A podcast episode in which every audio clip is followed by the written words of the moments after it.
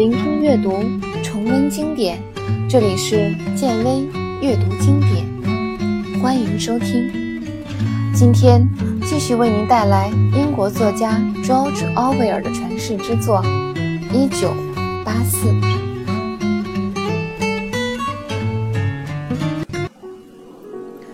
对于他们住的那间屋子，他还有印象：狭窄、低矮。光线昏暗，里面有一个煤气灶和一个储藏食物的柜子，还有一张占据了一半面积的床，上面只铺了一张白床单。屋子外面的台阶上有几个和家用的棕色公共陶瓷水池。他还记得母亲弯着腰站在煤气灶旁边，在锅里不停搅拌。煮东西的样子，那个时候只有饥饿让他印象深刻。一到吃饭的时候，他总要吵闹一番。他总是缠着母亲，唧唧歪歪地问：“为什么吃的这么少？”还常常扯着嗓门大发脾气。他甚至觉得，正是因为他当时经常大喊大叫，才导致了他过早的变声。毕竟，有时候他的声音会异常响亮。当然，他也有别的策略。为了能多分到一些吃的，他常常装出一副可怜的样子。其实，母亲是很愿意让他多吃一些的。在他看来，他是一个男孩子，分得最多也是理所当然的。但关键是，无论分给他多少，他都觉得不够。所以，一到吃饭时，他就求他不要只顾着自己。小妹妹身体有病，也很需要吃的。尽管如此，也毫不奏效。如果给她盛的少了，她就会非常生气，扯着嗓子大喊大叫，或者直接夺过母亲手中的锅勺，抢她妹妹碗里的食物。其实，她不是不知道，她这样做，母亲和妹妹就得挨饿。但是，饥饿让她别无选择，是似乎。是难以忍受的饥饿给了他这么做的权利。两餐之间，如果他母亲看不牢的话，柜子里那少得可怜的存粮也常常会被他偷吃干净。有一天，他们得到了定量供应的巧克力，这种供应已经停发了好几个星期，甚至得有好几个月那么久了。对那点弥足珍贵的巧克力，他至今还记得非常清楚。当时是按磅为单位来称重的，那么一小块有二两重，可是需要三个人来分，本来应该平均分成三块的，可是就在那一刹那，仿佛有一股无形的力量在唆使温斯顿，让他提出无理的要求。他大声地对母亲说：“他要吃掉所有的巧克力。”他母亲斥责他不要太贪心，然后。他就故技重施，没完没了的纠缠，又是大声喊叫，又是耍赖哭闹，弄得一把鼻涕一把泪，不断的跟母亲讲条件。瘦弱的小妹妹双手紧抱着母亲，瞪着悲伤的大眼睛，从她母亲的肩后望着她。最终，温斯顿得到了那块巧克力的四分之三，他妹妹分了剩下的四分之一。小姑娘似乎不知道自己拿的到底是什么东西，只是呆呆地看着手里的巧克力。温斯顿并没有满足，趁母亲不注意，他纵身一跳，抢过妹妹手中的巧克力，便跑到门外去了。温斯顿，快回来！那是你妹妹的巧克力，快还给她！他听到母亲在身后叫他，他停下来，却没有转身往回走，只是回过头。他看到母亲正用充满焦虑的眼光看着自己，他知道，即使自己不清楚究竟要发生什么事，但是就在此时此刻，母亲心中所想的还是那个可能即将发生、无法避免的结局。当小女孩反应过来，发现自己手中的东西被哥哥抢走时，只是无力地哭了几声。母亲也很难过。无助地用胳膊搂住妹妹，把她的脸紧贴在自己的胸口上。看到母亲的这个姿势，温斯顿意识到他妹妹可能快要死了。最后，他还是攥着几乎快要融化的巧克力，转身从楼梯逃走了。他没想到，自己回头的那一瞥，就是对母亲最后的回忆了。吃完巧克力，他的意识恢复了正常，觉得有点愧疚。但他并没有立马回家，而是在街上晃荡了好久，然后饿得实在难以忍受的时候，才回到了家。当他回到家后，发现母亲不在家，这本是稀松平常的事，并不值得大惊小怪。可是这次不同，屋子里平常没什么两样，只是少了他母亲和妹妹。他们没带走任何的衣服，就连他母亲的大衣也还在。对于母亲是否还在人世这个问题答案，他直到今天也无法确定。他觉得最大的一种可能就是母亲被送去强行劳动改造了。其实不难想象自己小妹妹的遭遇，应该和自己差不多，被送到叫做保育院的地方去了。那地方其实就是孤儿院。内战结束后，就出现了大量这样的机构，或者。也许他和母亲在一起，在接受劳动改造，也有可能被随意抛弃在了原地，任其自生自灭。这个梦太真实了，以至于他的心情难以平复。那个胳膊展示出来的保护动作，包含了整个梦境想表达的含义。这个挥之不去的梦，让他回想起另外一个梦。那是在两个月前的事，在梦中，母亲坐着，怀里抱着孩子，只不过这次不是坐在白床单的上面，而是一艘沉船。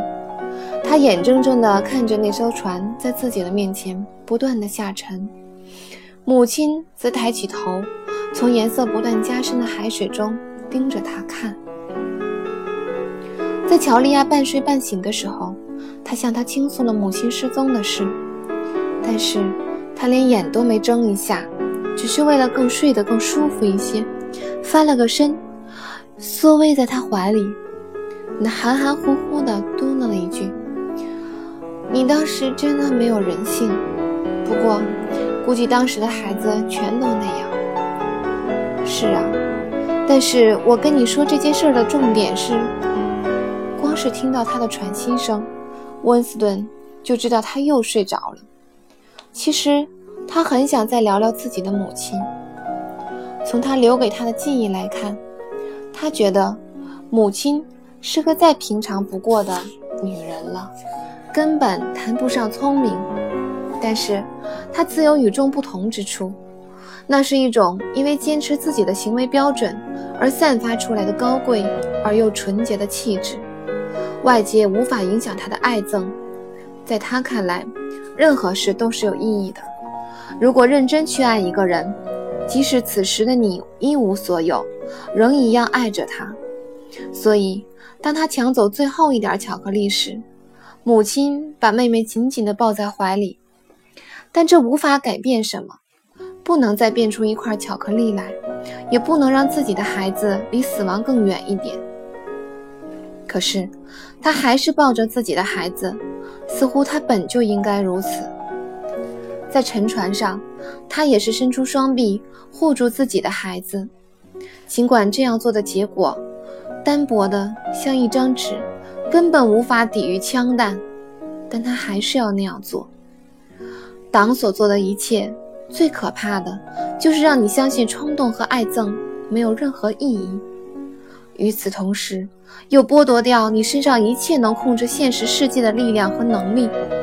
一旦你被党所控制，你是否有感觉，或者是否有所作为，都无关紧要。因为不管怎样，最终你都是会消失的，不会有任何人在提及关于你的一切。你会被淹没在历史的洪流中，找不到一丁点儿的痕迹。但是。在两代人之间，事情却不是这样的，因为他们重视个人的价值，坚守自己的爱憎作为行为准则，他们不曾想过要篡改历史，在他们看来，一个姿态，一个拥抱，一滴眼泪，一句说给将死将死之人的话，这些表面看来没有任何用处的东西，都是有价值的。他突然想到，在今天，只有无产者仍在坚持这种准则，他们只忠于彼此，而不是忠于哪个政党、哪个国家。或是哪种思想？想到这里，他改变了以往对无产者一贯轻视的态度。他们是一种潜在的力量，这种力量迟早有一天会爆发出振兴全世界的生命来。因为无产者还保持着最原始的感情，他们没有麻木不仁，仍然充满人性。但是对他来说，必须是要有意的不断努力，才能再次获得这种情感。他想到几星期前，在看到人行道上的一只断手时，自己就像对待一颗废弃的白菜似的，无动于衷的直接把它踢到了马路边。我们都不是人，只有无产者才是真正的人。他突然大声说道。这时，乔利亚醒了过来，问了一句：“为什么这么说？”亲爱的，你想过没有？我们最好趁早脱离这里，出去以后再也不见面。你说怎么样？他沉默了一会儿，接着说：“亲爱的，这种想法我也有过好几次，但我不想那么做。我们运气很好。”他说：“但是好运不会总跟着我们。你那么年轻，而且从外表看起来又很纯洁。假如我远离我这类人。”你再活五十年也完全没问题。不，我已经想得很清楚了。无论你做什么，我都跟着你。别那么灰心悲观。想要活命，我有的是办法。也许我们能待在待在一起的时间不多了，半年或是一年，鬼知道。